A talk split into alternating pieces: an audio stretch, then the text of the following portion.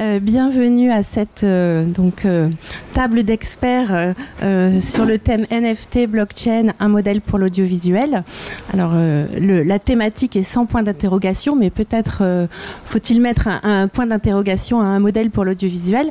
Avec moi, j'ai pour en débattre trois professionnels de l'image qui ont accepté de se prêter au jeu du décryptage des NFT pour l'audiovisuel alors j'ai Cédric Besson, euh, qui est directeur conseil chez Ivory. Donc Ivory est une société de conseil euh, en transformation numérique, euh, donc auprès de professionnels de l'audiovisuel majoritairement. j'ai Cookie Wolf. Cook est réalisateur plus particulièrement de génériques, mais pas seulement, en motion design et président et fondateur de l'association Motion Plus Design, qui a donc pour objectif de promouvoir euh, le motion design, qui organise des événements, en particulier euh, donc euh, un festival qui a lieu trois fois par an à Paris, New York, non Paris, Los Angeles, pardon, et Tokyo, qui vise à faire se rencontrer des professionnels du motion design avec leurs pairs et à leur permettre de présenter leur travail. Et Motion Plus Design a en fait réalisé la première collection donc d'œuvres numériques en motion design en NFT, collection qui a été lancée cet été, qui est toujours euh, en cours, puisque c'est, euh, tu nous expliqueras ça bien en détail, mais euh, un, une création par semaine hein, qui, est, qui est lancée. donc Cook a accepté de, venir partager son, son expérience, son retour d'expérience sur cette collection. Et puis Patrick Géant, qui est donc président et fondateur de Youth, une société de conseil en innovation stratégique, opérationnelle, hein, auprès également de professionnel euh, des médias, puisque tu es aussi passé par ex, euh, donc directeur de l'innovation chez Eurosport, mais ça c'était dans une autre, euh, voilà, dans une autre vie. Alors pour introduire le sujet, bah, effectivement, il ne se passe pas un jour ou une semaine sans qu'on entende parler de NFT, de NFT mania ou d'engouement, de frénésie autour des NFT. je lisais en préparant cette conférence que le site nonfungible.com a euh, évalué qu'il y aurait eu plus de 9 milliards de dollars de transactions en NFT à fin octobre, 9 milliards,2 exactement. Euh, donc de transactions réalisées euh, avec les NFT donc à la fin du mois d'octobre. je lisais aussi que donc effet de on va dire de, spéculation ou, autre, on verra. donc Quentin Tarantino va bientôt vendre des scènes coupées au montage de Pulp Fiction en NFT. Euh, Matrix qui sort dans quelques jours euh, va aussi euh, lancer une opération. Vous pourrez acheter des avatars des personnages de Matrix en NFT et soit opter pour une pilule bleue et, donc conserver votre NFT ou bien une pilule rouge et vendre le NFT. et puis même James Bond a son NFT, je crois. Dune aussi, voilà, je l'avais pas vu, je l'avais oublié. Euh, donc effectivement, est-ce que c'est un engouement, est-ce que c'est une opération marketing? Ou bien est-ce que au-delà de ces effets d'annonce, pour le secteur de l'audiovisuel, il y a des opportunités? Euh, Ça fait déjà plusieurs années qu'on parle de blockchain, euh, donc de l'intérêt que peut représenter une blockchain pour l'industrie audiovisuelle et notamment par le fait que donc cette chaîne de stockage et de transmission d'informations information euh, est euh, donc euh, transparente, sécurisée, il n'y a pas d'intermédiaire. Est-ce que donc les NFT qui sont, si j'ai bien compris, des jetons uniques, des jetons numériques, enfin des identifiants numériques, si c'est la bonne qualification, inviolables, qui sont authentiques, uniques, est-ce que sont ces jetons qui vont être insérés dans une chaîne de blocs et vont permettre d'associer des fichiers donc avec des vidéos des photos, de la musique, donc des contenus. Euh, est-ce que ces NFT euh, donc sont euh, un nouvel Eldorado pour l'audiovisuel? Qu'est-ce qu'on peut en faire? Alors, pour en débattre, peut-être on va commencer par Cook. Tu vas un petit peu nous expliquer ce que tu as fait avec Motion Plus Design et nous montrer en fait cette première collection donc d'œuvres graphiques. C'était quoi l'objectif? C'était pour promouvoir toujours ce motion design? Ouais, exactement. En fait, c'était au départ l'idée de comment se positionner sur ce nouveau média, enfin entre guillemets. Euh, ce qui s'est passé, c'est que en plus, on avait eu la chance d'inviter Beeple, celui qui a vendu à 69 millions de dollars son œuvre, déjà dans, dans, les trois pays dans lesquels on faisait les événements. Donc on était avant sa célébrité. Avant sa célébrité, bien de, deux ans ou trois ans avant. Euh, et en fait, euh, c'est sûr que ça nous a posé beaucoup de questions parce que ça a été très rapide déjà. Euh, et puis surtout, le, fond, si vous voulez, c'est que, c'est que le motion design en lui-même, c'est jamais vendu. Le motion design se vend, se vend à une chaîne de télé, à un, réalisateur, à voilà, plein de gens, mais finalement, il se vend toujours comme une exécution, comme une commande.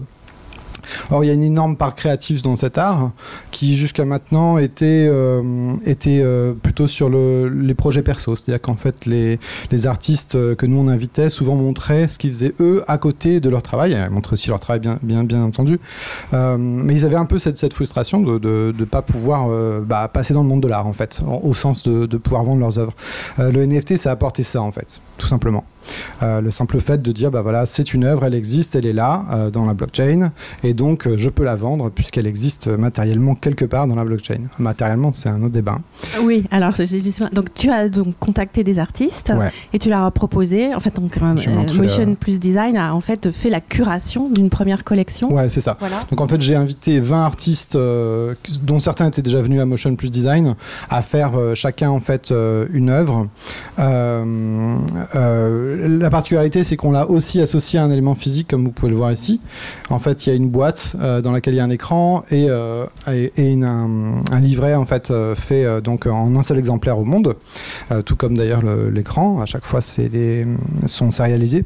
Et en fait, bah, on a décidé de vendre ce NFT associé à cet objet physique pour le premier acheteur. ce qui s'est passé, c'est que voilà, ça c'est le, c'est, le boîtier. Euh, je vais mettre ça en, fond, je crois. Ouais, c'était l'idée. Donc en fait, on a voulu faire la, création, justement, la, création, la collection la plus rare possible, c'est-à-dire que 20 œuvres uniques au monde et par artiste. Euh, donc c'est ce qu'on dit là, en gros. Euh, et, voilà, en fait, ce qu'on a fait, c'est qu'on s'est associé avec le site superrare.com, qui est l'un des gros sites. Concrètement, voilà, j'ai envie de dire, oui, concrètement. Parlons les choses concrètement. Moi qui n'y connais pas grand-chose, on va dire. Mhm. Euh, donc tes artistes, en fait, ils ont conçu une œuvre donc en motion design. Et euh, c'est que, comment après on l'associe à un NFT, par exemple. Est-ce que c'est il y a un développeur, euh, ah. c'est super rare qui a mis en relation. Ah, c'est parti la vidéo. Alors tout dépend. je crois que c'est. il a mis la même vidéo, c'est rigolo.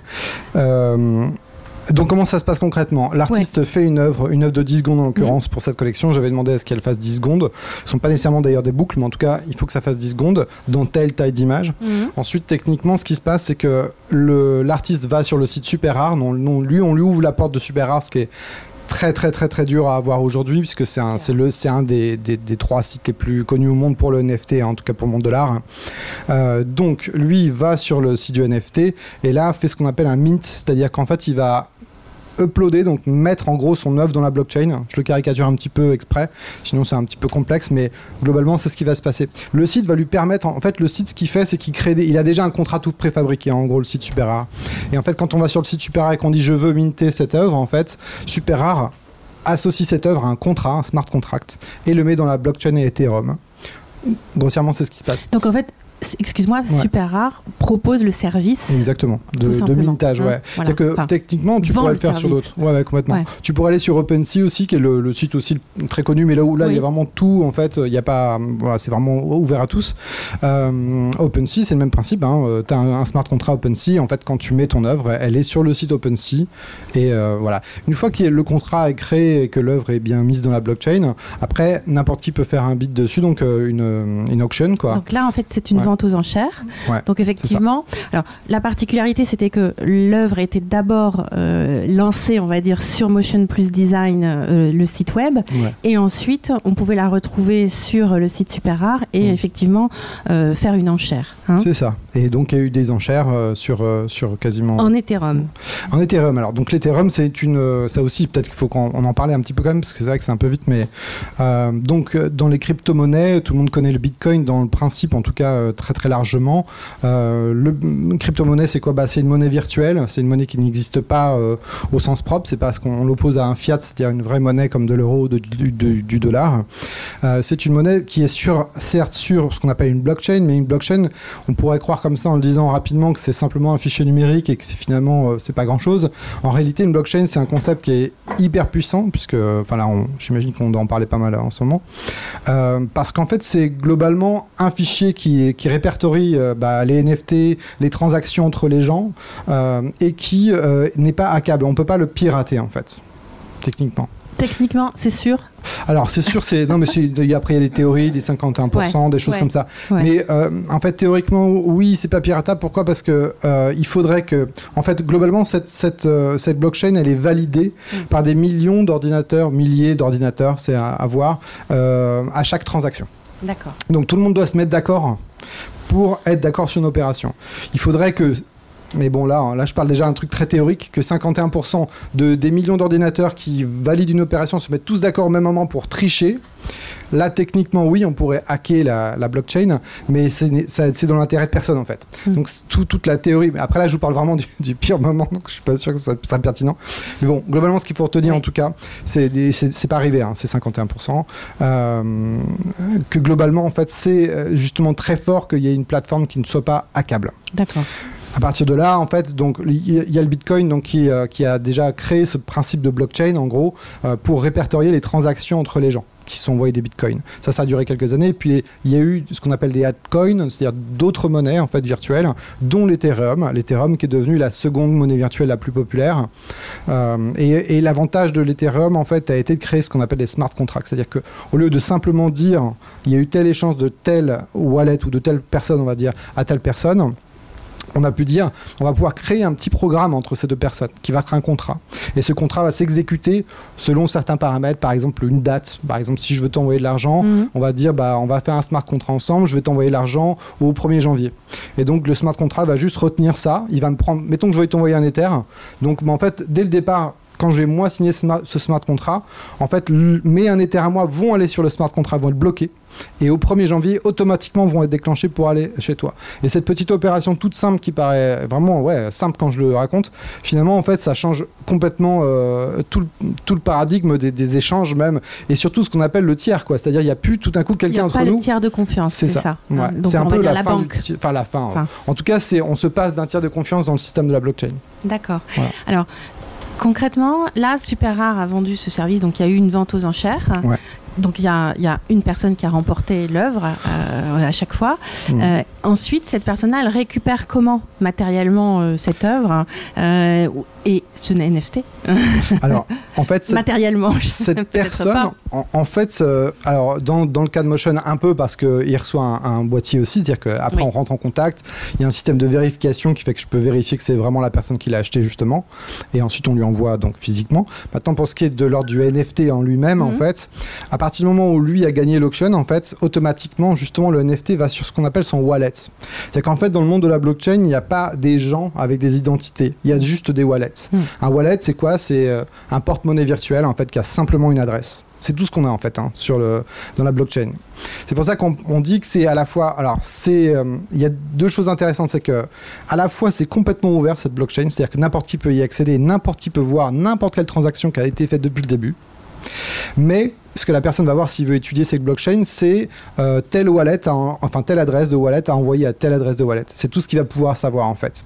Donc c'est à la fois totalement ouvert et d'un autre côté, tant que je ne sais pas qui est derrière ce wallet, hmm. eh ben, en fait c'est complètement anonyme aussi. Alors sauf que là où c'est intéressant, c'est que en fait si euh, tu me dis demain euh, envoie-moi un Ether, bah, je vais connaître ton adresse de wallet. Donc rien ne m'empêche de voir justement toutes les transactions que tu as eues toi en fait. C'est ça, tu mm. peux voir toutes mes transactions dans mon mm. wallet. De ton wallet. Après tu peux avoir plusieurs wallets, etc. Et ça, se complexifie un petit peu. Mais, mais globalement, si vraiment quelqu'un le fait de façon assez basique et se crée juste un wallet et fait toutes tes transactions avec, bah, en fait le jour où on sait qui mm. est associé à tel wallet, bah, on peut savoir tout ce qui s'est passé euh, mm-hmm. depuis le début.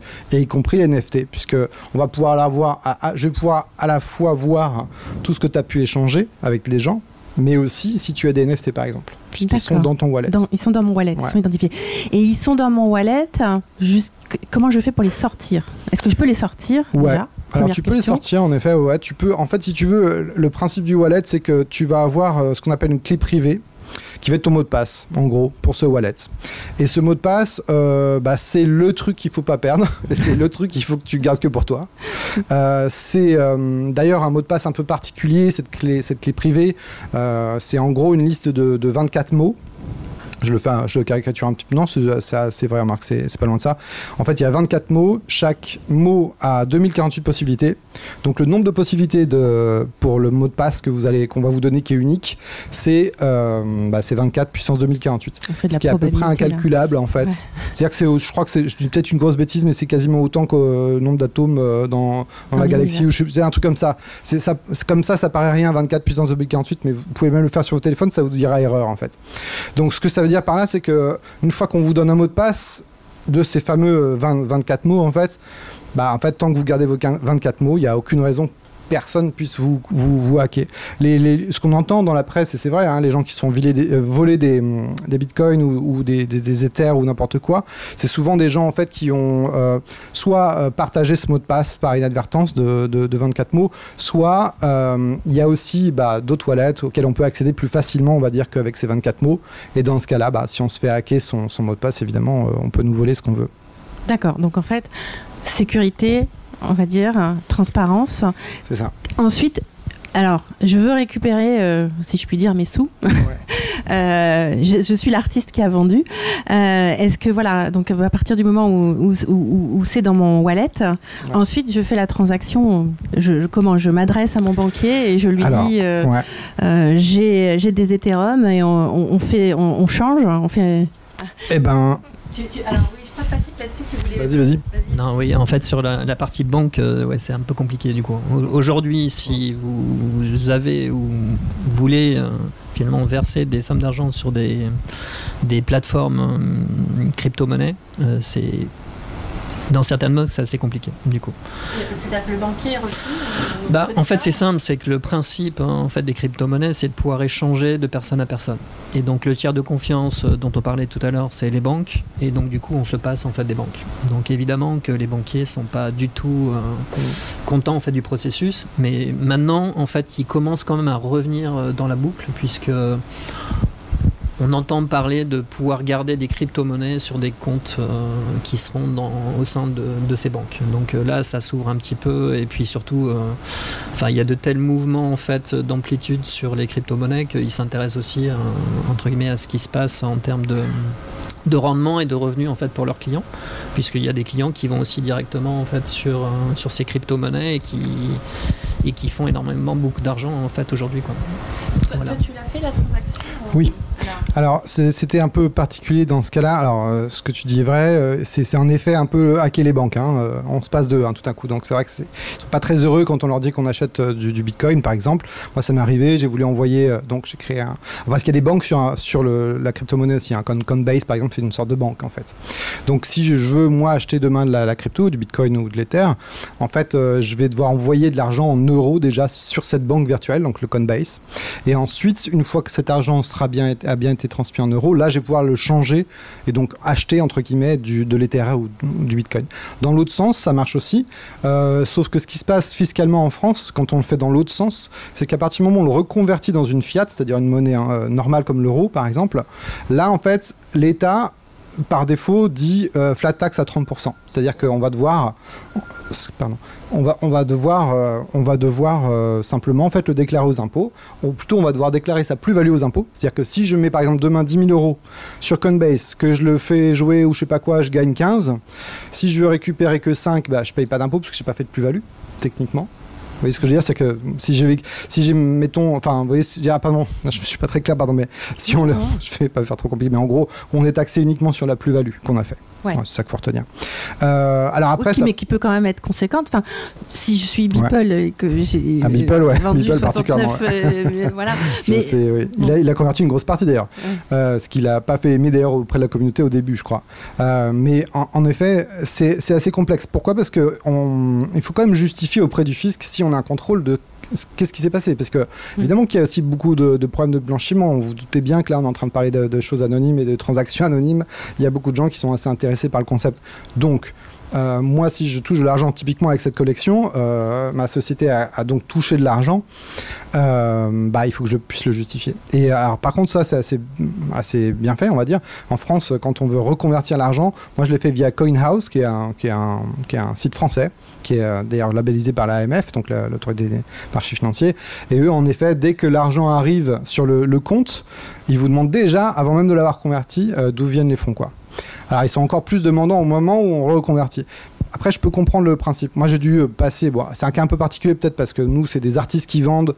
Alors là, au niveau international, c'est improbable parce que le site est américain, euh, les acheteurs sont euh, européens et les autres sont asiatiques. Donc là, vraiment, tout, tout se mélange.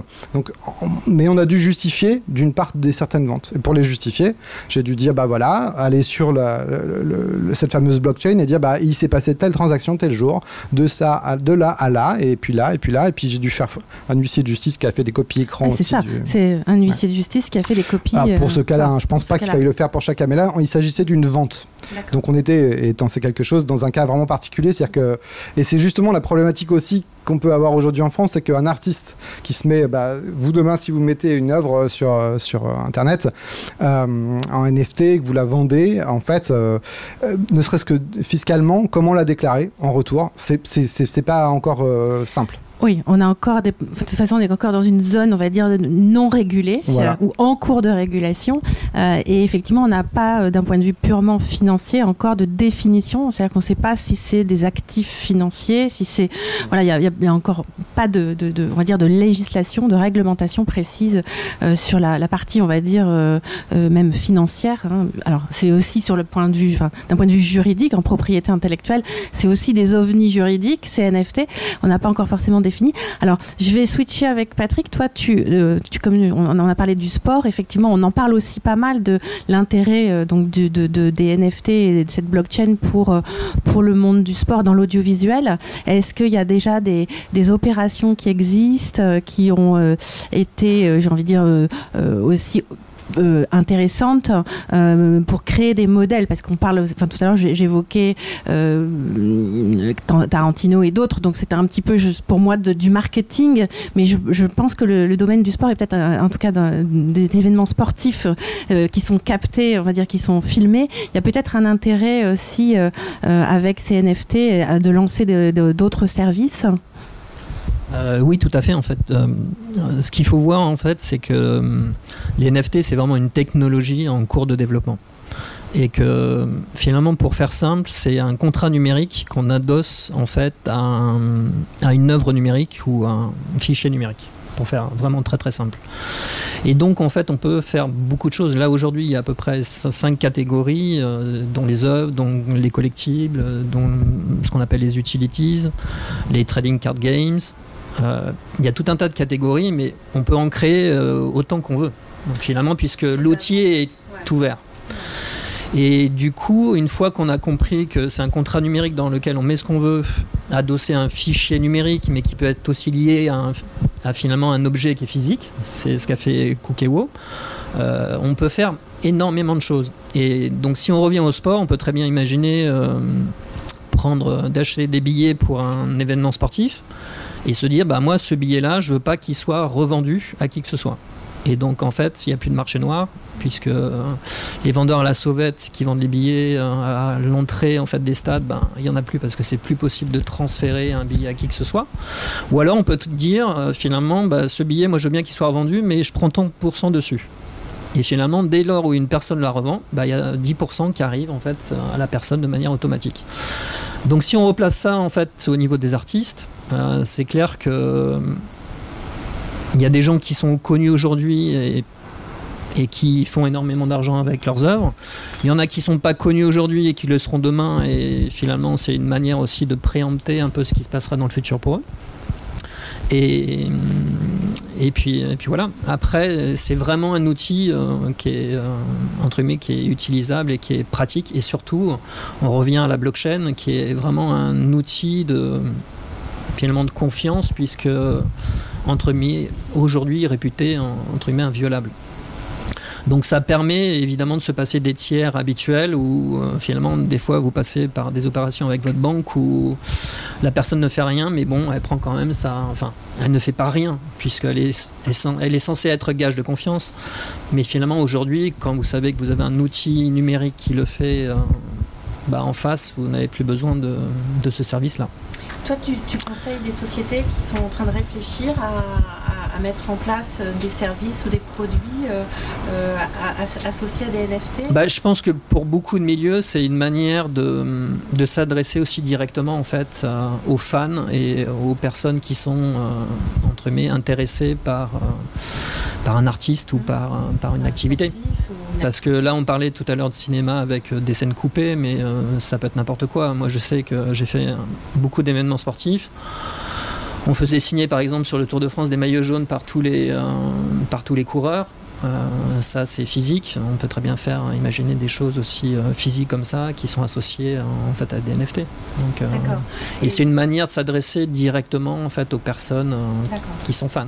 Donc effectivement, ça peut être un, formidable outil événementiel, on va dire, ou d'associer en tout cas à des événements sportifs des, des tout à fait. En fait, c'est ce que fait déjà, par exemple, la NBA. Ils vendent déjà des séquences euh, d'actions sportives particulières euh, qui mettent aux enchères et que chacun peut acheter. Mhm. Et ça, aujourd'hui, n'importe quelle fédération euh, potentiellement peut le faire.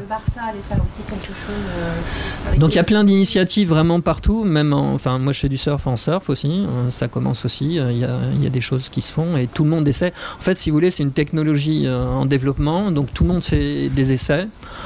Aujourd'hui, il y aura forcément des choses euh, qui ne marcheront pas ou qu'on trouvera excessives. Mhm, mhm. Tout ça pour arriver à trouver le bon usage et puis, euh, et puis un intérêt pour les deux personnes. Enfin, finalement, ou la société, ou le cinéaste, ou le réalisateur, et euh, le fan qui veut vraiment avoir quelque chose de, de l'artiste. Cédric, j'ai l'impression qu'il euh, euh y a déjà trois ans, on parlait d'intérêt de, la blockchain et des NFT pour, l'audiovisuel, euh, mais j'ai l'impression qu'on a quand même un peu pris du retard dans le secteur de l'audiovisuel. J'ai l'impression par exemple que le secteur de la musique est un peu plus avancé. Est-ce que c'est juste une impression ou est-ce qu'en réalité, néanmoins, il y a quand même effectivement de nombreuses entreprises qui réfléchissent à, protéger, on va dire, les investissements, mais aussi leur propriété intellectuelle en passant par la blockchain.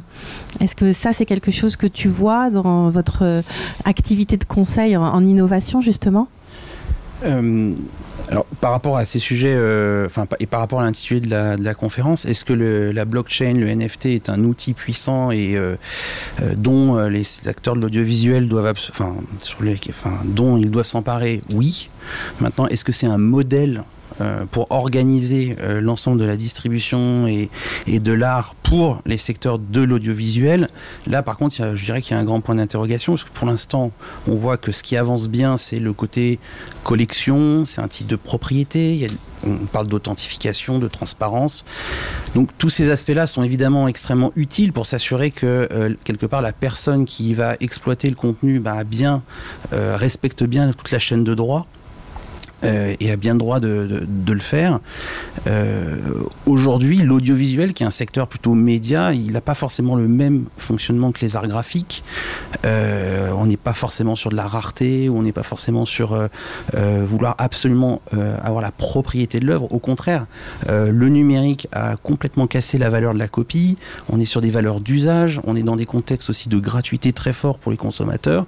Donc aujourd'hui, est-ce qu'on va être peut-être dans des choses de de niche avec euh, effectivement je suis fan de mon réalisateur, je veux absolument je veux absolument posséder un objet de lui. Est-ce que derrière ça veut dire que tout Hollywood doit se mettre euh, à exploiter ces, films sous forme spéculative, hein, parce qu'il faut quand même juste le dire, euh, les crypto-monnaies, on appelle ça des crypto-monnaies parce que c'est facile à comprendre, mais ce sont en fait des contrats à, terme hautement financiarisés, hautement spéculatifs, avec en plus des problèmes de régulation. On parle de tiers de confiance, on veut les supprimer. Le tiers de confiance, il a quand même une vertu, c'est d'amener une garantie. Euh, et donc, ça veut dire aussi qu'on est sur des chaînes qui sont sans garantie. Euh, j'amène plein de questions, mais est-ce qu'aujourd'hui les artistes qui des fois investissent énormément de temps, euh, d'argent, les producteurs, un film ça se produit des fois sur 3 ans, 4 ans, euh, est-ce qu'on va leur dire ben on va vous rémunérer en contrat à terme, en Ethereum, mais ça se trouve dans 4 ans l'Ethereum n'existe plus. Donc ce que je veux dire par là c'est qu'il va falloir un peu embarquer tout le monde, mais il y a des rôles d'intermédiaires qui, doivent être, se reconstruire et de garanties qui doivent se reconstruire. Euh, la gestion collective en France, par exemple, elle a plein de défauts, hein, tout le monde aime bien taper dessus. Euh, elle a de la vertu quand même, enfin les artistes se sont quand même rassemblés en maison pour se dire à un moment donné notre métier c'est de créer, c'est pas forcément d'aller taper à la porte du bar pour lui dire monsieur vous, utilisez de la musique dans, le cadre de votre activité, rémunérez-moi. Donc il y, a toute une économie quand même, une organisation qui se construite et, et je pense qu'aujourd'hui il y a le fantasme du euh, euh, le NFT, la propriété des fichiers numériques. On veut reconstruire une propriété euh, très forte. Je ne suis pas sûr qu'aujourd'hui, ni les consommateurs, ni la sphère créative qui est en train de basculer sur des modèles beaucoup plus de licence ouverte, d'usage de masse. Mais en revanche, on veut être associé à la création de valeur qui est faite, on veut être rémunéré pour notre art. Donc ça, c'est la traçabilité n'a jamais été aussi importante euh, depuis, euh, depuis quelques années, avec en plus les micro-exploitations, tous les nouveaux circuits de, de circulation des œuvres. Donc c'est hyper important de tracer. Est-ce que derrière, on doit verrouiller l'usage en remettant euh, un, contrat de propriété sur chaque fichier qui circule. Euh, je pense que ça va vraiment intéresser les artistes et puis leurs euh, représentants à un moment donné. Je ne suis pas sûr que les, les consommateurs suivent là-dessus, les utilisateurs, les téléspectateurs, appelons-les, ils ont plein de, plein de noms différents. Et en revanche, si on le fait mal, ben, je pense qu'on va reproduire le même erreur qu'avec le peer-to-peer. Peer-to-peer était un, formidable outil technique pour distribuer les contenus dans un monde, euh, à l'époque, quand ça se faisait, on était sur des bandes passantes, on n'était pas avec la fibre, hein, on était euh, avec le modem 56K, euh, c'était compliqué de télécharger, etc.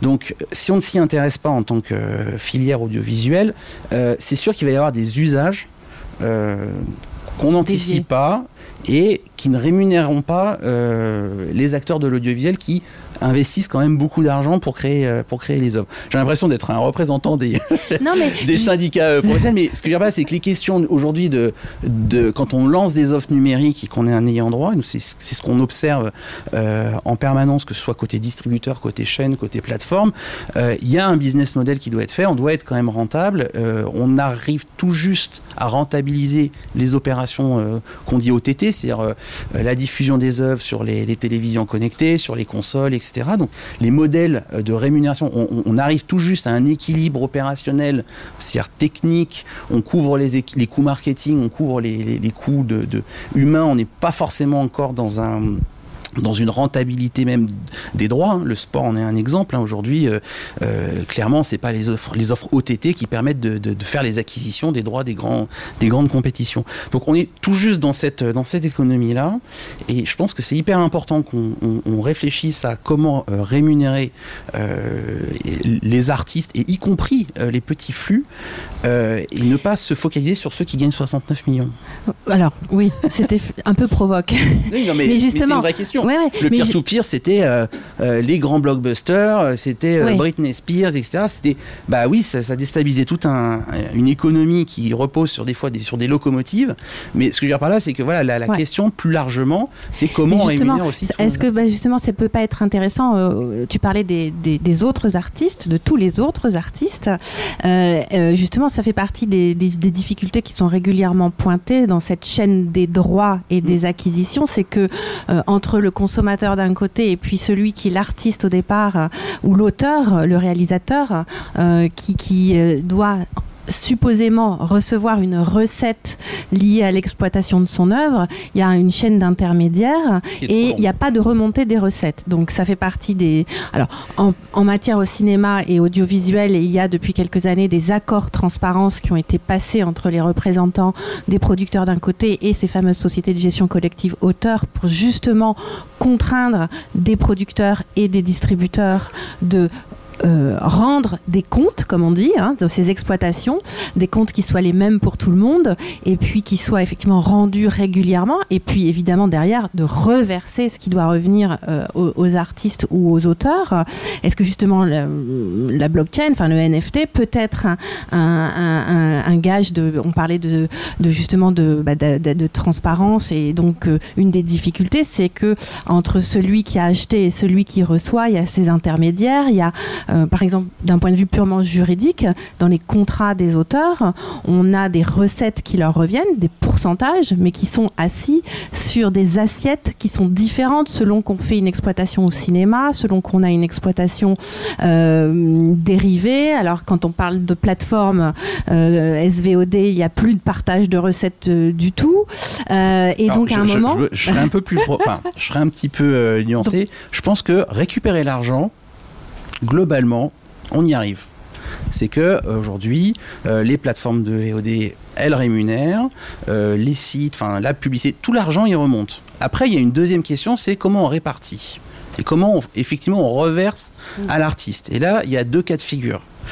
Il y a, euh, il y a d'abord, est-ce qu'on est sûr qu'on les connaît bien, qu'on a une traçabilité? Moi, il y a il y a 15 ans, euh, quand on lançait les premières, plateformes de MP3 et qu'on récupérait les catalogues euh, des petits producteurs de musique et qu'on leur demandait leurs identifiants, le, fameux ISRC, qui est un identifiant unique d'enregistrement, euh, on recevait des fichiers Excel, parce que parlait, c'était en milliers, en millions de titres, il y avait des doublons partout parce que les gens qui étaient censés donner les ISRC, ben, il y avait des doublons, il y avait des erreurs, et puis, ben, comme on dit dans, dans, dans une filière qui s'organisait avec euh, euh, j'ai un fichier Excel et puis je fais des copier-coller en permanence par mail, etc. Donc il y a des, y a des, erreurs de saisie. Euh, importantes. Donc, ce que je veux dire, c'est que la blockchain euh, et les, NFT, et puis ça, ça va, je trouve que c'est un outil qui est formidable pour faciliter ça et aussi, du coup, baisser la barrière à l'entrée. C'est-à-dire qu'on n'a plus besoin forcément d'être une grosse structure pour être capable de bien gérer la traçabilité et l'authentification de l'œuvre. Et ça va vraiment permettre, je pense que ceux qui ont le plus à gagner aussi de tout ça, ça va être euh, les indépendants, ça va être les petites structures qui vont vraiment pouvoir se dire je, partage, je partage les coûts techniques, je partage plein de choses qui vont permettre que je, partage cette, lourde tâche de, faire authentifier et de garantir le bon suivi. Euh, donc ça, c'est un, ça, c'est un, premier point. Après, dans, les, dans l'économie du numérique, et notamment au niveau des structures de production, euh, il y a des coûts. Et on partage les coûts, et on partage, euh, donc on partage, il faut que les, coûts soient amortis. et donc, bah, c'est vrai qu'il il y a des pratiques commerciales des producteurs, des distributeurs. Je vais peut-être pas me faire beaucoup d'amis en disant ça, mais c'est, comment on partage le gâteau. C'est je reçois de l'argent. Ben, en tant que producteur, j'ai des coûts marketing, j'ai des coûts techniques qui sont, bah, j'ai donné bons j'entretiens euh, les bons fichiers dans les bons formats, dans les bonnes qualités, dans les bons codecs, j'entretiens les métadonnées, je m'assure aussi de la mise en avant, de la promotion, etc.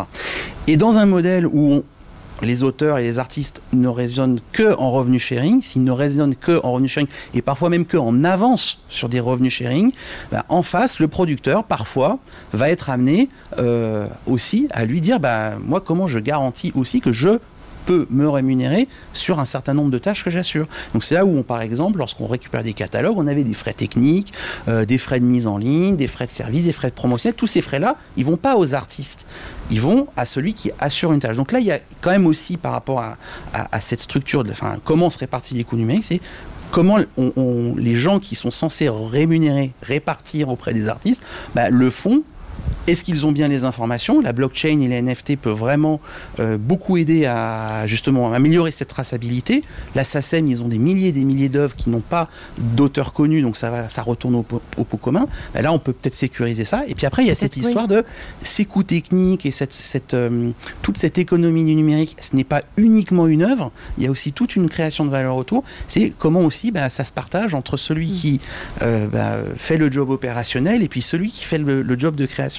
Et, je pense que là, c'est pas les NFT ou c'est pas la blockchain qui va, euh, qui va répondre à ça. Donc moi, je pense que c'est un très bon outil. Je suis pas sûr que ce soit un modèle euh, aujourd'hui. Aujourd'hui. Alors je crois que la SACEM euh, utilise justement la blockchain maintenant euh, pour euh, en tout cas identifier ces artistes.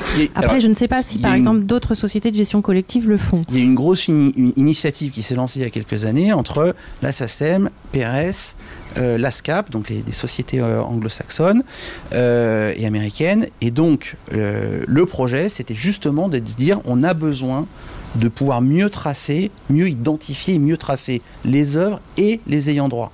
Et donc, ce, moi, enfin, j'ai pas les détails de où ils en sont et ni euh, l'axe qui est donné, mais globalement, c'est un, un travail énorme et c'est le rôle de ces sociétés-là que de se dire euh, bah, j'ai une œuvre dans mon répertoire, je suis capable d'aller reverser euh, les sommes. Après, il y a des approches différentes. La SACEM, elle a ce qu'on appelle une, une approche follow the dollar, c'est-à-dire que essayer d'aller le plus loin possible dans la rémunération de l'artiste, même quand il est tout petit.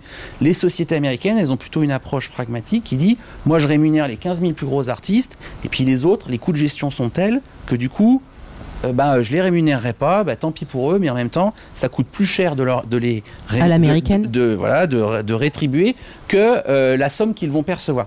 Donc, que- encore une fois, c'est pas la blockchain. La blockchain va pouvoir baisser le curseur en termes de euh, d'efficacité, de, de performance, et je trouve ça très bien que la- les sociétés de gestion euh, se mettent en réseau pour pouvoir Donc il y a justement. peut-être quand même un modèle Donc, malgré tout. C'est un, un outil d'authentification et de, et de certification, de transparence et d'amélioration de la performance.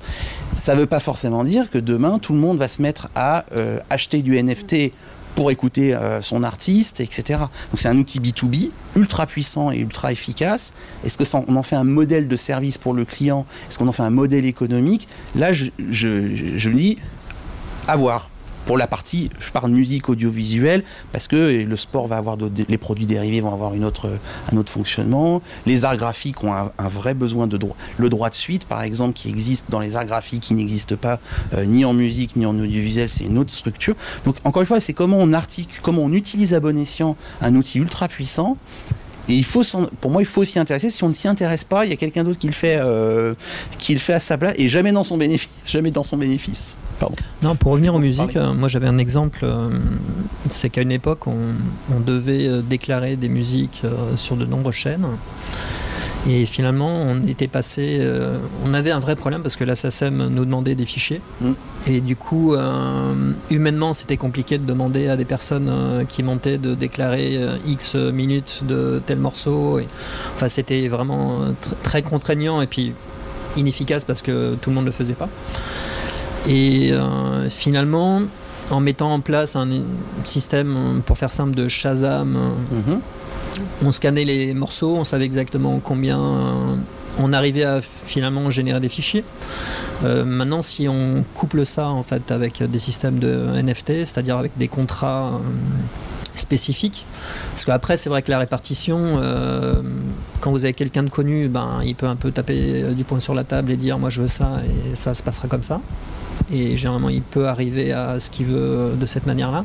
Quand vous êtes tout petit, par contre, que vous avez fait quelque chose qui est quand même très diffusé parce que, parce que de qualité, euh, bah, vous n'avez pas le même poids et la rétribution généralement est bien bien différente. Et donc du coup, euh, en associant finalement des outils euh, de ce type-là, ça permet d'aller vraiment beaucoup plus loin et de faciliter en fait ce travail-là, parce qu'aujourd'hui, je pense pas que la SACEM n'ait pas envie de rémunérer des petits euh, artistes.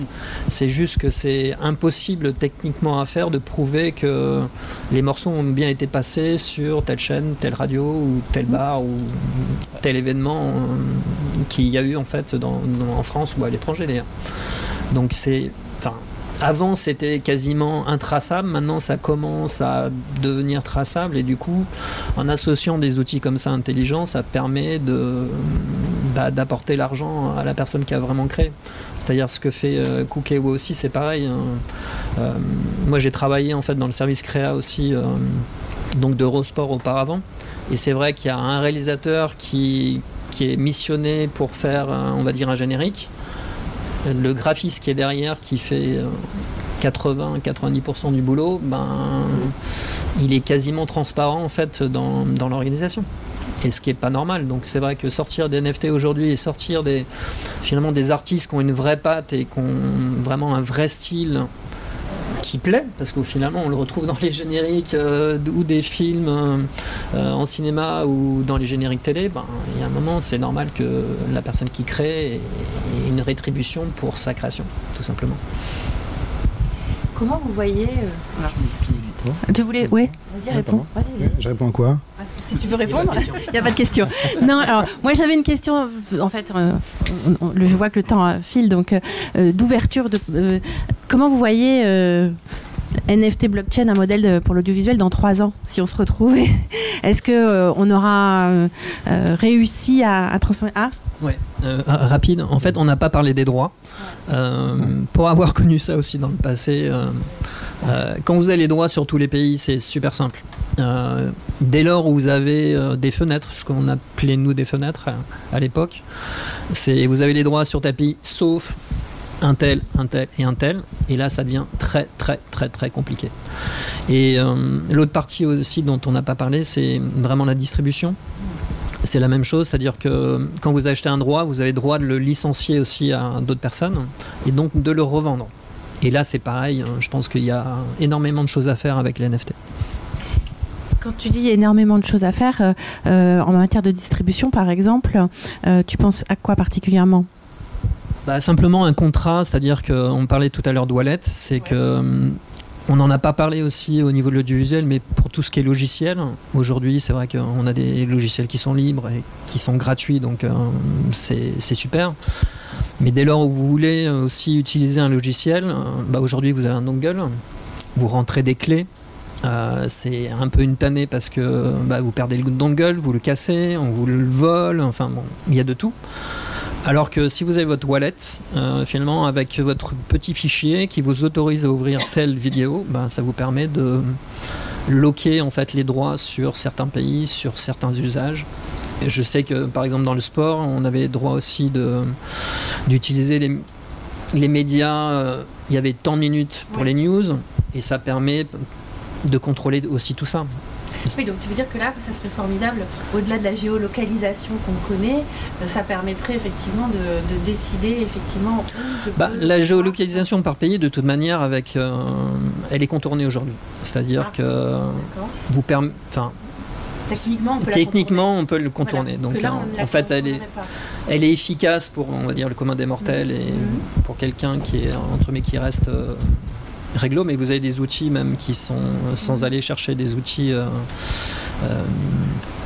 euh, comment dire, non autorisés, voilà. même avec des outils autorisés, aujourd'hui vous le contournez. Donc en fait, c'est une protection pour moi aujourd'hui inefficace. D'accord, qui serait efficace. Ok. Alors, NFT, où on en est dans trois ans. Euh, où est-ce qu'on en est dans Moi, ce que j'espère déjà, c'est que bah, les détenteurs de catalogues, les ayants droit, enfin tous ceux qui travaillent encore sur des fichiers Excel qu'ils stockent sur leur ordinateur, et puis quand il faut avoir une information, ah bah attendez, j'ouvre mon fichier, je vous l'envoie par mail, etc. Tout ça déjà, il faut le, faut le moderniser. C'est-à-dire avant d'aller déjà dans ces histoires de NFT et de blockchain, c'est-à-dire mettez à jour euh, vos bases d'informations. Et les bases d'informations, c'est euh, identifier vos œuvres, identifier vos ayants droit. Euh, renseigner toutes les métadonnées qui vont permettre de bien exploiter, de bien mettre en valeur un contenu. C'est un résumé de film, ça va être euh, des belles images parce que ça doit apparaître sur des plateformes euh, OTT. C'est aussi bien renseigner les droits. C'est-à-dire que si vous n'avez pas des contrats de distribution qui sont numérisés de manière exploitable, donc un PDF en image n'est pas une numérisation d'un contrat d'un contrat d'exploitation ou d'un contrat d'ayant droit. Donc tout ce travail de se mettre à niveau sur la métadonnée, c'est un, chantier qui est immense et il faut le faire rapidement. Donc je pense que si dans trois ans, euh, les acteurs de l'audiovisuel et notamment tous ceux qui travaillent sur la partie éditoriale, promotion, acquisition, distribution, vente, se modernisent dans leurs outils, dans leur approche et, ont vraiment cette approche de données, à ce moment-là, ils seront prêts pour vraiment, euh, ils seront prêts, moi, pour moi, pour euh, avoir des, nouveaux circuits de distribution et de valorisation des œuvres qui sont efficaces. S'ils ne le font pas, bah, euh, soit le train ne passe pas, soit il passe, mais ce ne sera pas forcément à leur bénéfice. Dans trois ans, est-ce que les consommateurs iront acheter en Ethereum, euh, enfin paieront en Ethereum leur abonnement à Netflix, etc. Ça, je, j'en sais rien. Pour l'instant, moi, ce que je vois plutôt, c'est que ce qui fonctionne, c'est les gens ont besoin d'avoir un sentiment d'abondance, d'un sentiment de gratuité. On n'est pas forcément dans la propriété de l'œuvre, on veut pouvoir l'utiliser, euh, sauf quand on est dans des logiques de voilà d'art, euh, c'est-à-dire euh, le côté, bah, enfin quand moi je vois les motion design des artistes de Cook, c'est qui sont juste mais magnifiques, mais c'est des œuvres d'art, c'est pas, on parle pas du petit habillage graphique d'une chaîne de télé autour d'un match de catch, donc on faut, je suis désolé pour voilà, mais non mais là on est vraiment sur des œuvres d'art, sur de la collection, sur aussi de la spéculation, parce que l'art contemporain quand même est un marché hautement spéculatif avec et aussi toutes les liquidités qui sont aujourd'hui sur le marché, les gens ne savent plus. Euh, enfin voilà, on sort, on veut plus ces contrats d'assurance vie en euros. Bon, ben, on, va, jouer avec du Bitcoin. Enfin, c'est, on est quand même dans une période assez, euh, particulière en ce moment d'un point de vue euh, financier, mais voilà, encore une fois, il y, a, une abondance. Je pense qu'il faut savoir aussi écouter l'envie des utilisateurs, mais en tout cas, moi, je trouve que ces outils sont super importants pour aider la, filière à se moderniser dans justement ce qui ne l'est pas encore, à savoir ses contrats, ses droits, la traçabilité. Euh, L'INA a aussi un catalogue, par exemple, énorme. Ils ont beaucoup de mal. Enfin, ça peut être aussi une opportunité pour l'INA euh, d'aller chercher, euh, de documenter les ayants droit sur des vieilles œuvres ou parce qu'aujourd'hui, voilà, il y a un générique de film où on va dire il y a eu un monteur, il y a un éclairagiste, il y a eu, on met toutes les équipes là, mais on ne sait pas forcément quelle est la contribution de chacun. Moi, je trouve que c'est un formidable outil pour documenter, pour mettre à disposition la data. Et puis, bah, après, euh, on sera prêt pour pouvoir euh, récupérer, euh, en tout cas, récupérer et répartir la valeur créée au niveau de la distribution et de l'exploitation. Et je pense que c'est vraiment important d'avoir ça en tête, c'est se jouer un petit peu à long terme. Alors, dans, dans, trois ans. Non, dans trois ans, moi je dirais, je dirais que dans trois ans, il y aura eu beaucoup de startups qui vont être créées, qui vont essayer de résoudre des problèmes de l'audiovisuel. Euh, je pense euh, à la fois au financement et aux recettes, c'est-à-dire au financement des films. pardon, je vais parler plutôt des films. Euh, j'ai la sensation que le financement des films aujourd'hui peut être assez complexe pour certains investisseurs privés, justement parce qu'ils n'ont pas une vision très claire des retombées qu'ils peuvent avoir. En tout cas, ils n'ont pas une vision parfaitement. Voilà. Donc je pense déjà au niveau des financements, sûrement ça va, ça va sûrement changer les choses, y compris peut-être du crowdfunding aussi qui est déjà en train de, de, de, se lancer hein, sur, sur la blockchain Ethereum. Euh, et ensuite, ouais, je vois aussi de l'autre côté, du côté des recettes, en effet. Euh, du côté des recettes, aujourd'hui, c'est aussi compliqué, j'ai cru comprendre, en tout cas pour, euh, pour les producteurs d'un film, par exemple, de savoir que lorsqu'ils ont vendu un distributeur à l'étranger, quelles ont été les vraies dépenses qui, ont été effectuées, etc., quel est le, vrai gain, etc. Si tout ça s'automatise et se contractualise dès le début, ça devrait forcément aider un petit peu. Là, c'est vrai que c'est un petit peu comme si on était au début d'Internet et qu'on disait qu'est-ce que ça sera dans 10 ans? C'est pas évident, mais je pense qu'il y aura beaucoup de choses. Petite parenthèse, deux petites parenthèses rapides, mais euh, sur le droit de suite, c'est aussi une notion importante. Euh, les artistes, euh, dont ceux de Motion Plus Design, enfin entre guillemets, hein, parce qu'ils sont des artistes, ils ne nous appartiennent pas, qui vendent leurs œuvres, ont un droit de suite. C'est-à-dire que justement, une fois qu'ils l'ont vendu à un collectionneur, le collectionneur, s'il le revend, à chaque, chaque revente, l'artiste, pas nous d'ailleurs, l'artiste va toucher, euh, je crois que c'est 10%. 10%. Euh, ouais, c'est 10% sur super rare, ça dépend des plateformes. Mais ça, c'est aussi une notion hyper importante. C'est-à-dire qu'aujourd'hui, c'est. alors évidemment, on est au tout début, on, se pose pas trop la question, mais imaginons qu'un artiste vende là aujourd'hui, bah, elle vend à peu près 5 éthers. 5 éthers, ça fait à peu près 20 000 euros aujourd'hui. Une œuvre, bah en fait, si dans 10 ans, le mec c'est devenu Beeple, ou la, la femme, hein, et eh ben ça, ça va être autre chose, quoi. Et dans 10 ans, si ça se vend un million parce qu'ils ont été entre-temps euh, comme le nouveau Andy Warhol, ça risque de, changer euh, vraiment la donne. Voilà. Donc je pense que ça va se jouer sur ces, sur ces notions de redistribution. Et juste pour euh, poursuivre sur les artistes, aujourd'hui un artiste qui, qui sculpte par exemple et qui va s'adresser à, un agent, il faut savoir que l'agent prend quasiment 50% en fait de, de la vente de l'œuvre.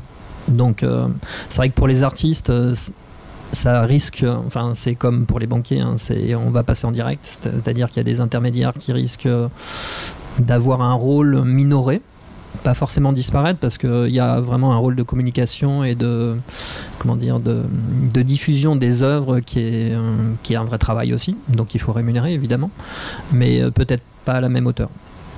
Euh, maintenant, dans trois ans, je pense que finalement, tous les changements, là, aujourd'hui, ça va de plus en plus vite. Je pense qu'il y aura vraiment beaucoup de choses qui auront, changé dans, beaucoup de domaines. Et pas que les artistes. Je pense qu'en termes de distribution, en termes de de droits sportifs aussi. C'est-à-dire que là aujourd'hui vous avez beaucoup d'entités qui passent finalement par des intermédiaires, mais aujourd'hui, euh, une fédération qui est assez puissante peut très bien se dire bah, moi je vais diffuser mes matchs euh, euh, tout seul parce que, parce que regardez ce qui s'est passé dans le foot en France avec la Ligue 1. il y a eu des contrats qui n'étaient pas honorés, qui ont été lâchés, finalement qui sont repris par Amazon, qui est une énorme entité. Et finalement, dans quel but en fait les fédérations font ce type de contrat? C'est pour pouvoir rémunérer les clubs et finalement les joueurs et en fait tout l'écosystème qui est autour du foot. Et donc du coup, euh, là on est quand même dans un milieu où il y a vraiment beaucoup d'argent, mais euh, il faut projeter ça dans des milieux où il n'y a pas forcément beaucoup d'argent, mais par contre il y a des passionnés, il y a des gens qui sont prêts à payer quelque chose pour, euh, pour voir leur sport, pour voir des événements, pour avoir des choses liées à leur sport. Eh bien, merci. Alors, euh, on va peut-être euh, quand même euh, donner la parole à la salle. Est-ce qu'il y a des, questions? Le sujet est passionnant. On a loin, on n'a pas fait le tour, hein, évidemment. on est loin d'en avoir fait le tour, mais on a peut-être voilà donné en tout cas quelques axes et pistes de réflexion. Alors, est-ce que ça, ça suscite quelques questions ou remarques ou retours d'expertise? Oui, bonjour. Euh, alors moi j'ai une question euh, simple. On nous demande à tous, euh, dans l'industrie et dans les industries culturelles et créatives en particulier, de, penser à la planète. Donc qu'est-ce qui coûte plus cher à la planète, les fiat monnaies ou les crypto-monnaies? Bonne question.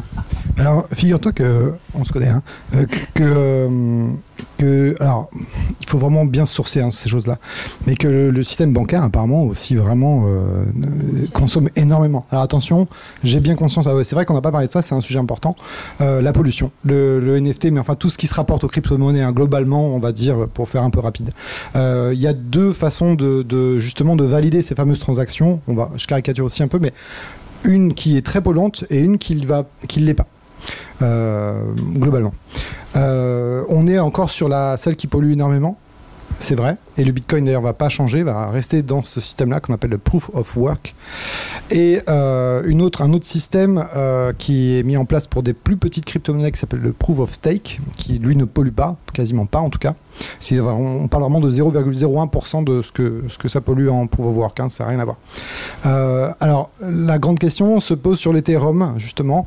L'Ethereum, donc, qui est cette seconde monnaie qui est censée être un petit peu plus euh, nouvelle. Euh, L'Ethereum, en fait, est encore en Proof of Work et va passer en Proof of Stake normalement dans une version 2 qu'on attend tous, un petit peu comme les, les dragons dans, dans Games of Thrones. Donc, on les attend. Tout le monde, euh, tout le monde veut euh, tout le monde veut que ça arrive en fait, hein, clairement. C'est techniquement très compliqué apparemment, de ce que j'ai pu euh, percevoir auprès de certains euh, collectionneurs justement. Euh, mais c'est vraiment un but en soi en fait. Hein. je pense que personne n'a envie de polluer.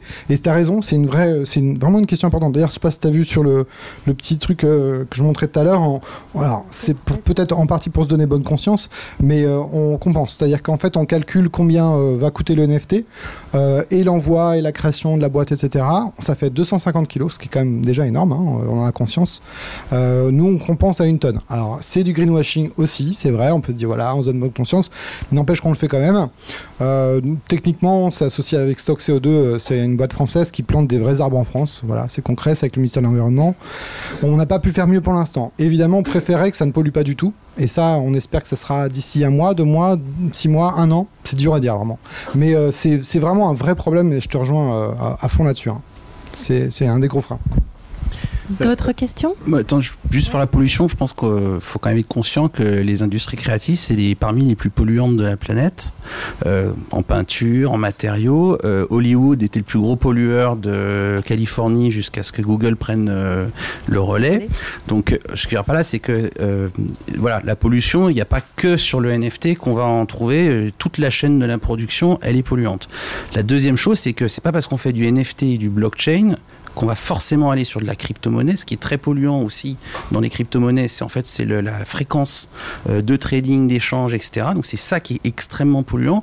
Euh, héberger, stocker dans une blockchain euh, des fichiers euh, qui euh, permettent d'authentifier, de, certifier, mais qui vont pas être en permanence envoyés, remaniés, circulés, etc. C'est pas forcément aussi polluant que des contrats de, enfin que la haute finance, le, la finance avec des niveaux de trading extrêmement élevés.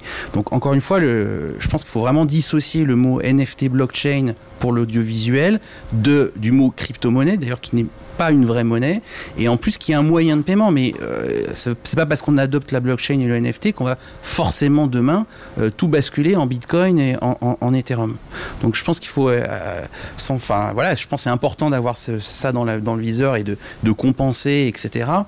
je pense qu'il faut pas non plus surdramatiser. Enfin, je suis loin d'être un pollueur. Enfin, je suis comme je suis très préoccupable évidemment par l'écologie. Je veux, c'est vraiment pas mon propos, mais ce que je veux dire, c'est je voudrais pas qu'on stigmatise particulièrement particulièrement l'industrie euh, créative sur cet aspect-là, euh, qui pour moi n'est pas le, vrai, euh, le vrai nerf de la guerre. Le vrai nerf de la guerre, c'est effectivement comment être efficace. Et bah, si on déjà on consomme moins de papier, si on travaille, si on arrête de s'envoyer par exemple des cassettes, des masters par avion autour de la planète, etc. si bah, on a arrêté de faire de la livraison de DVD, Netflix avant ils livraient des DVD chez les gens, bon maintenant ils ont des plateformes numériques. Donc ils sont, je sais pas s'ils sont améliorés parce que bon ils ont quand même beaucoup plus de clients, mais euh, c'est un marqueur, mais je ne pense pas que ce soit le, principal point aujourd'hui. La pollution générée par un contrat euh, de propriété d'un fichier numérique par un, euh, par un artiste qui peut-être va se vendre, se revendre tous les deux ans, tous les trois ans, c'est pas forcément ça qui va beaucoup polluer. Je suis beaucoup plus critique sur les pseudo-crypto-monnaies qui, elles, en revanche, effectivement, consomment une énergie de, de folie et qui sont là aussi des activités non régulées, haute fréquence, et c'est pas du tout même système. moi, je voudrais juste rebondir là-dessus, c'est que euh, parce que la question c'était finalement fiat versus euh, crypto. Euh, aujourd'hui, si vous prenez une banque, elle a des agences, elle a des gens qui viennent travailler dans cette agence. pour pouvoir avoir un niveau de sécurité, elle est obligée de redonder. Donc ça veut dire qu'il y a des, finalement des, des gros centres qui sont enterrés euh, quelque part en fait en Europe, euh, dans le monde, pour être sûr que votre transaction est bien répliquée plusieurs fois, pour être sûr que et finalement tout ça en fait c'est de la pollution aussi. Hein. Et moi je voudrais revenir aussi sur une chose, c'est qu'aujourd'hui euh, vous prenez tout ce qui est fiat, surtout en période de pandémie il y a énormément d'impression de, monnaie qui est faite et finalement euh, ça diminue euh, votre euh, valeur entre guillemets que vous détenez dans une banque. Alors que vous prenez le Bitcoin, il y en a 21 millions, il n'y aura pas plus. Ils sont pas encore tous minés.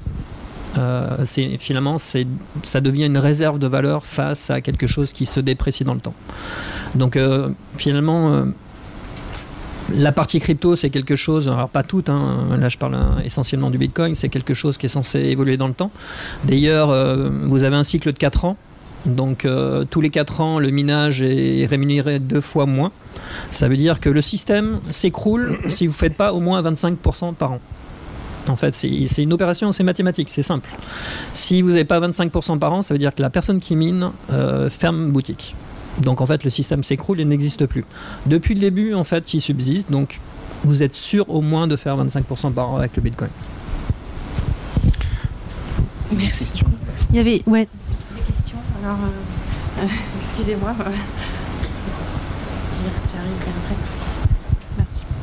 Euh, bonjour. Du coup, je voulais savoir en termes d'exploitation, admettons, euh, j'achète un NFT d'un artiste et donc euh, il y a toute cette histoire de droit de suivi derrière.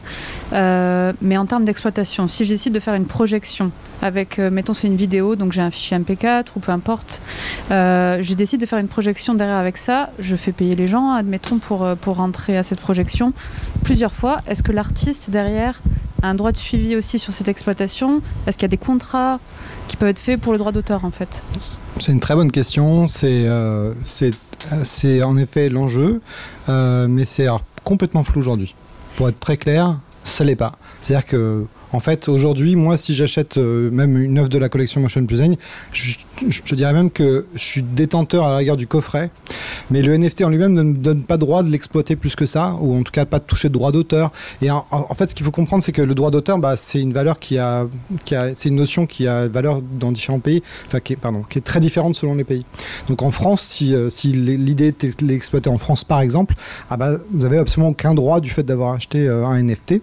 Mais les choses vont sûrement changer. C'est vrai que ça fait partie des débats euh, hyper essentiels. Hein, euh, de qu'est-ce que j'ai en fait finalement, euh, qu'est-ce que je peux exploiter, est-ce que je peux gagner de l'argent avec ou non. En tout cas, pour l'instant, la seule chose qu'on peut faire techniquement, c'est le revendre. Et après, alors juste je fais une petite parenthèse là-dessus, parce qu'on a le- un des premiers sentiments qu'on a quand on parle du NFT, c'est justement de se dire, mais attendez, là, je possède rien en fait. C'est-à-dire que ce fichier, n'importe euh, personne peut l'avoir, euh, le regarder, etc. Comme moi en fait. Donc je possède quoi en fait? Alors ce qu'on possède, c'est déjà un acte qui dit que nous on a l'original, ça c'est une chose. Mais ce qu'il faut savoir aussi, c'est qu'en tant que collectionneur, si on fait le, raisonnement opposé, si je, si je collectionne une peinture, que j'achète une peinture, que finalement je la mets chez moi, euh, qui va avoir accès à cette peinture? Moi, mes amis, globalement, mes proches. Voilà. Bien sûr, non, non, vous avez raison, c'est vrai, c'est absolument vrai. Ça peut aussi être dans un musée. Euh, en tant que collectionneur, c'est en effet une bonne démarche, enfin c'est une démarche en tout cas qu'on peut avoir. Euh, quand je fais un NFT, finalement, en tant qu'artiste, euh, pardon, en tant que collectionneur, quand je possède un NFT, quelque part, en fait, il est déjà disponible pour tout le monde. Donc, est-ce qu'on peut pas avoir ce raisonnement aussi inverse? C'est-à-dire que c'est- assez contre-intuitif et au départ, on a tous un peu tendance à se poser cette question. Mais finalement, en fait, en termes de partage, de, de culture, c'est vachement intéressant le NFT, je pense. Ah si si, à la qualité euh, vraiment d'origine. hein. Enfin, ce qui est ce qui est ce qui est minté entre guillemets euh, bouge pas quoi. Après oui, il y, a- toujours des exceptions. Nous par exemple, on donne la version 4K. euh, Donc oui, c'est vrai qu'on aura une version un peu plus. euh, Exactement. En fait, quand, quand, quand on achète un NFT, ce qu'on possède avant tout, c'est un truc, c'est un, ouais, c'est un contrat qui dit que nous on possède, enfin même plutôt, même pas que nous, que le wallet Intel possède telle œuvre. Mais c'est pas, enfin c'est, pardon. Après, il y a le, NFT, donc qui a une définition euh, très précise. Le NFT, ça garantit un peu le, enfin, c'est très axé sur l'unicité, l'authenticité et le fait que voilà, toutes les informations qui sont cont- contenues sont euh, vérifiées. C'est-à-dire qu'on on est sûr qu'on va euh, va pas changer le nom de de l'artiste, etc. Donc c'est très puissant pour par exemple le droit moral. C'est très puissant aussi pour la partie propriété, on va dire d'un contenu qui fait référence et donc un peu le master. Euh, en revanche, et ça, toujours, ça a toujours été les débats qui ont été très compliqués à expliquer, notamment avec euh, bah, l'épisode peer-to-peer, c'est pas parce qu'on possède l'œuvre qu'on a le droit de l'exploiter. En revanche, ce qui est intéressant, c'est qu'aujourd'hui, il y a des travaux qui sont menés autour du NFT pour ne pas faire forcément des jetons qui sont euh, uniques, mais euh, des, je- des jetons qui sont reproductibles, donc qui correspondraient beaucoup plus à une licence, euh, un droit d'usage qu'on pourrait encadrer. C'est-à-dire, par exemple, associé au NFT, vous avez aussi des jetons qui sont des jetons d'écoute, qui peuvent être des jetons de projection publique, etc. Donc là, c'est les, les- je pense que c'est extrêmement important aussi que la filière, euh, enfin les, les, les, instances, je, je sais, pas où qui euh, est, porteur de ce sujet-là, mais en tout cas il y a un vrai sujet sur comment créer la, version exploitation euh, du NFT, mais qui ne serait pas un NFT puisque là on est sur des droits qui sont reproductibles. Et là on, on va arriver à des choses qui sont extrêmement intéressantes et qui vont fluidifier énormément aussi toute justement la chaîne de droit. Euh, et donc là peut-être qu'aussi des éditeurs de solutions qui gèrent des catalogues, qui permettent d'administrer euh, des droits d'exploitation ont intérêt aussi à beaucoup regarder ça parce que ça va forcément faciliter aussi la, la gestion et les opérations autour de ça.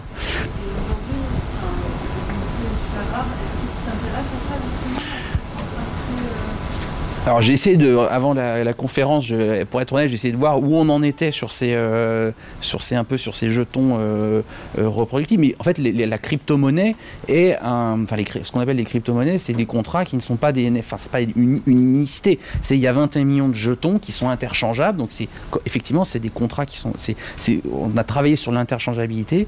Donc je sais qu'il y a une initiative qui s'est faite sur la musique où aussi on a ces espèces de jetons euh, qui permettent de rémunérer les gens qui hébergent les fichiers, la blockchain, etc. Mais aussi euh, qui permettent de, qui servent de base pour rémunérer euh, les artistes qui participent à la distribution de leurs œuvres dans, ce service-là. Donc je pense que voilà, comme pour euh, là on est sur quelque chose d'hyper émergent. Pour moi, j'ai pas encore, pas trouvé la, solution qui répond à toutes les questions.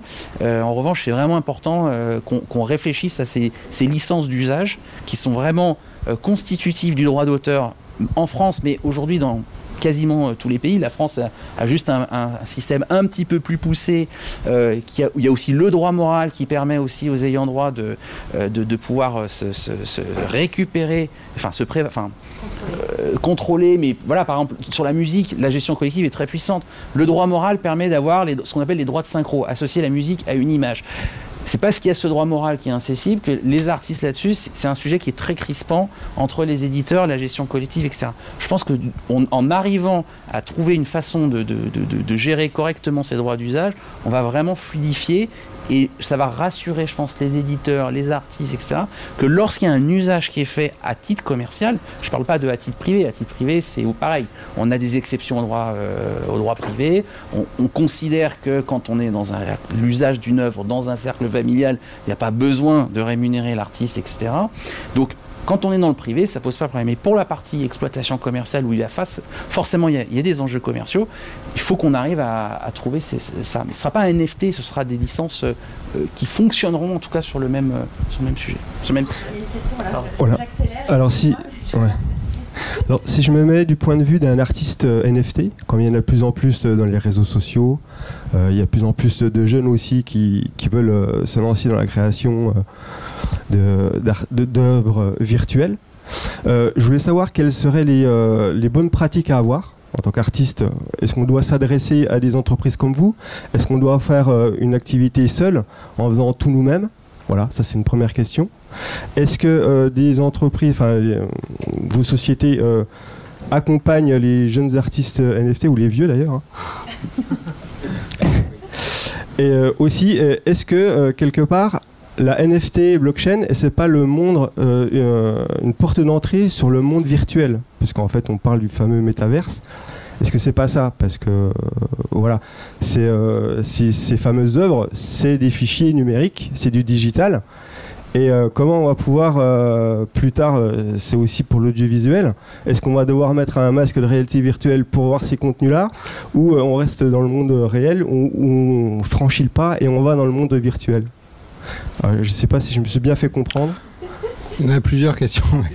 Euh, non, pour le dernier, en tout cas, je, rejoins un petit peu. C'est un peu une forme de porte pour le, métaverse. Enfin, le métaverse, donc on va le caricaturer, mais aussi, mais c'est en gros monde virtuel, euh, Internet en monde virtuel, quoi. Donc voilà, on va, on va se balader dans un monde, il va se passer plein de choses. ce monde-là aura nécessairement besoin d'unicité, en fait, c'est-à-dire d'objets qui sont uniques exactement comme dans le monde réel. On a besoin de ça en fait. On a besoin d'un contrat unique, on a besoin de choses uniques. Euh, je pense que dans ce sens-là, en effet, c'est une, des clés qui va faire que sûrement le métaverse pourra exister, en tout cas. Après, le métaverse, c'est un, autre grand débat. Après, pour vous euh, dire, par rapport à vos premières questions sur les artistes, euh, bah, c'est une très bonne question. Je sais pas du tout, en fait, quoi vous répondre parce que bah il y a des artistes qui vont faire seuls, en fait, leur euh, promotion, qui vont, qui vont vendre comme ça. Il y a plein d'exemples comme ça de gens qui sont vraiment partis de rien et qui ont explosé sur la scène NFT pour X raisons. Souvent parce qu'ils sont un peu plus originaux, alors pas nécessairement dans leurs œuvres mais dans leur façon de communiquer. Euh, nous, euh, personnellement, euh, Motion Plus Design, quand on a communiqué, on a eu beaucoup de mal à communiquer parce qu'on sait communiquer avec notre communauté à nous, mais avec le monde des NFT, c'est très différent. Donc en fait, le seul conseil que je puisse vous donner, c'est si vous voulez vous lancer par vous-même ou via une, ou via une collection ou, autre chose, c'est vraiment de, de, vous intéresser en fait au monde de la crypto-monnaie je conseillerais même d'aller directement sur les forums euh, Discord, c'est des forums sur lesquels les gens parlent. C'est très très très lié à la... Enfin en tout cas, il y en a beaucoup sur la crypto-monnaie. Pourquoi? Parce que vous apprendrez beaucoup de choses et finalement, en fait, même les collectionneurs, les gens qui vont être intéressés par votre travail, très souvent les gens ont touché, enfin les, les artistes ont touché les collectionneurs de cette façon-là. Nous, on n'a pas bien identifié ça au début, on n'a pas, on n'a pas tout de suite vendu. Ça s'est vendu après, mais ça a été un peu notre erreur de départ sur la partie audiovisuelle, parce qu'encore une fois, euh, on est quand même dans le monde audiovisuel, il y a quand même très peu d'artistes qui sont tout seuls dans leur chambre. Je n'ai pas de réseau, je n'ai personne autour de moi. C'est-à-dire que euh, aujourd'hui, on est quand même dans des, des, systèmes. Je parle cinéma, télévision, musique, etc. Donc la partie vraiment audiovisuelle, mais y compris le jeu vidéo, on est sur des, des projets qui sont souvent euh, très collectifs. Donc même s'il y a un artiste qui est tête de pont, euh, aujourd'hui ils ont des managers, ils ont des, ils ont des agents, des community managers. Il y a des producteurs, il y a des éditeurs. Donc ce que je veux dire, c'est que c'est pas forcément l'artiste peut qu'il s'y intéresse et qu'il soit porteur d'une volonté, oui, que ce soit lui qui doit faire l'exécution, euh, c'est quand même un énorme travail. Ça demande, euh, euh, je pense, beaucoup de connaissances techniques, juridiques, de négociation. Et est-ce que l'artiste qui est, je sais pas, en Catalogne est capable d'aller négocier avec, je sais pas, un distributeur lituanien, etc. Donc encore une fois, c'est que ça fait partie des difficultés, mais ce que je veux dire, c'est que les artistes sont entourés. Ouais, voilà, certains artistes, moi, m'ont fait remonter la chose suivante, c'est qu'effectivement, euh, notamment pour aller chercher des, des, codeurs, euh, ils sont sur des, euh, des Discord, donc avec des, des, groupes de, spécial, spéciaux de, donc NFT, mais ils me disent, on ne sait pas à qui on a affaire en face, on ne sait pas est-ce que c'est un mineur, un majeur, il est français, pas français, voilà. Donc ça, c'est une des, des difficultés aussi, c'est qui j'ai en face. Bah, Alors, dans un premier temps, en tout cas, euh, c'est voilà, des échanges, on va dire, par, par le biais de Discord ou d'autres forums, donc sans trop savoir à qui on a affaire. Moi, j'ai un artiste qui me posait la question, il me disait, moi, j'ai l'impression que j'ai un, j'ai un jeune qui a moins de 18 ans qui va me faire l'opération, comment je fais un contrat, est-ce que je peux faire un contrat avec lui? Euh, euh, bah, Je lui dis, bah, non, enfin, en tout cas, d'un point de vue juridique, en France, tant qu'il n'est pas majeur, il n'est pas responsable. Donc, alors, qui plus est, s'il est étranger, voilà, on, on, rentre effectivement dans des difficultés là-dessus. Hein. Et le, cerveau, bah, on a beau être euh, dans des mondes virtuels, euh, automatisés, etc. À la fin, l'artiste, il a juste 24 heures dans la journée, comme tout le monde, et que les 3 heures qu'il va passer à se poser des questions sur le développeur en Lituanie, c'est NFT, etc., bah, c'est 3 heures de moins qu'il passe euh, à rêver, à créer, etc. Donc ce que je veux dire par là, c'est que s'il faut s'y intéresser, mais à un moment donné, je pense qu'on rentre dans un monde tellement complexe que bah, on a besoin d'être entouré, d'être bien entouré, d'avoir et d'avoir euh, de s'y intéresser. Et puis pour la partie exécution ou ces questions-là, bah, de faire confiance, de retrouver des tiers, retrouver des tiers de confiance qui aideront en tout cas sur cette partie-là. C'est peut-être pas ceux d'aujourd'hui, euh, mais encore une fois, on n'a que 24 heures et il faut savoir où on veut les, bah, où on veut les passer. Merci. Euh, juste rapidement, en fait, sur, ta première question, il ne faut pas oublier qu'en fait, à chaque fois, communiquer, c'est un métier. vendre aussi, c'est un métier. Maintenant, euh, la vraie question à se poser, c'est est-ce que tu es capable de faire tous ces métiers-là et de les faire correctement, enfin à un niveau suffisant pour pouvoir faire tout? Et il y a des gens qui y arrivent, il y en a d'autres qui n'y arrivent pas. Et il y a des gens qui sont très très pointus ou qui ont énormément de talent et qui, qui, sont, euh, qui n'y arriveront pas. Donc après, pour moi, c'est du cas par cas. C'est en fonction de toi ce que tu es censé pouvoir faire, puis de jauger, puis d'essayer, puis de te dire ben ça vaut mieux que ce soit quelqu'un d'autre qui le fasse parce qu'il euh, le fera mieux que moi. Après, tu peux avoir de la chance hein, et tomber euh, sur la bonne personne qui va te lâcher 70 euh, millions pour ton œuvre, hein, mais ça arrive pas à tout le monde. Merci beaucoup. J'ai deux questions très brièvement. Je ne sais pas si vous m'entendez. Euh, la première, pour revenir au cinéma, est-ce qu'aujourd'hui il existe ou, il est techniquement possible qu'un long métrage euh, euh, soit converti en forme de MFT Et deuxième question, est-ce qu'il existe un moyen aujourd'hui techniquement de transférer par exemple mes fichiers en. Enfin, pas, pas transférer, mais je ne sais pas quel mot conviendrait le mieux pour dire sans passer par les plateformes euh, Open, OpenSea ou SuperArt, sans les mettre euh, euh, sur les enchères, juste pour m'assurer que le droit juridique de mes fichiers m'appartient. Donc il existe un moyen en fait de séparer les amphithéâtres du marché. Oui, merci. C'est aussi une bonne question. C'est pas évident de répondre non plus parce que, en fait, par exemple, un film, en effet, bah, il est soumis à plein de droits, hein, de droits d'auteur de différentes personnes. Donc, de dire je le mets sur la blockchain, donc il a. En fait, ce que, la seule chose que vous pourriez faire, c'est peut-être, à la, je dirais, à la hauteur de, de créer un smart contract qui dit voilà tel film, telle œuvre, à tel endroit et euh, voici qui sont tous les exploitants et toutes les personnes qui doivent euh, euh, retenir une commission de ce film. Mais même ça, je dirais, ça, est-ce que ça aura une valeur juridique? S'il est rattaché à un vrai contrat, c'est peut-être toi qui bah, alors, je sais pas si, enfin, c'est pas forcément une réponse technique, mais aujourd'hui, pour produire par exemple Iron Man, il bah, faut des dizaines, voire des centaines de millions de dollars. Le NFT, ça a pour but de dire, bah voilà, vous, vous avez la copie originale, et globalement, bah, si on veut convertir un film dans un modèle, je dire NFT, c'est-à-dire qu'il y a une personne qui doit couvrir tous les coûts de fabrication du, film. Donc est-ce qu'on a quelqu'un qui va mettre euh, un particulier ou même une entreprise qui va se dire bah tiens oui bah euh, j'ai beaucoup d'argent et je m'achète et surtout c'est j'en ai la propriété, mais j'ai pas le droit de m'en servir. Donc, ce que je veux dire par là, c'est que encore une fois, le, NFT dans son modèle actuel est quand même un titre de propriété. Donc, pour les goodies, pour euh, pour euh, des œuvres qu'on va afficher dans des univers virtuels, pour plein de choses, c'est hyper intéressant parce qu'on participe un peu à, varier les, les, sources de financement autour euh, du projet. Donc, ça va contribuer au financement du film. Maintenant, est-ce qu'on doit convertir un projet euh, de film ou une émission télé ou une série sur ce modèle extrêmement exclusif euh, moi, je dirais que c'est plutôt, euh, voilà, c'est plutôt, c'est plutôt l'inverse. Et tant qu'on n'aura pas effectivement, enfin, le rôle quand même du producteur, du distributeur, etc., c'est de le, c'est de le porter au plus grand nombre. Et j'ai envie de dire, tout le monde se fiche de savoir s'il possède ou pas euh, Iron Man. On va le voir au cinéma si on a envie de le voir. On le voit à la télévision ou on le prend sur, euh, euh, sur Netflix ou Salto, etc. si on a envie de le voir. Mais ce que je veux dire là, c'est que d'un point de vue consommateur, avoir la propriété du master original d'un blockbuster hollywoodien, c'est à part. mais oui, mais oui, mais ça revient à dire bah tiens, j'ai le j'ai un fichier, c'est le fichier, euh, je sais pas, il est estampillé, authentifié, euh, je le mets sur mon disque dur et enfin, ce que je veux dire par là, c'est qu'encore une fois, c'est euh, enfin ça n'a pas un intérêt non plus, euh, à part quelques, voilà, peut-être quelques mafieux russes qui veulent euh, blanchir de l'argent ou, euh, enfin voilà, s'il y a ce genre de choses, bah pourquoi pas c'est, D'ailleurs, c'est le danger, mais ce que je veux là, c'est que le rôle de l'audiovisuel et des médias, c'est quand même de s'adresser au plus grand monde, au plus grand monde, et euh, sans forcément avoir à se dire je le regarde parce que j'en suis propriétaire. C'est au contraire, on est, on est dans un.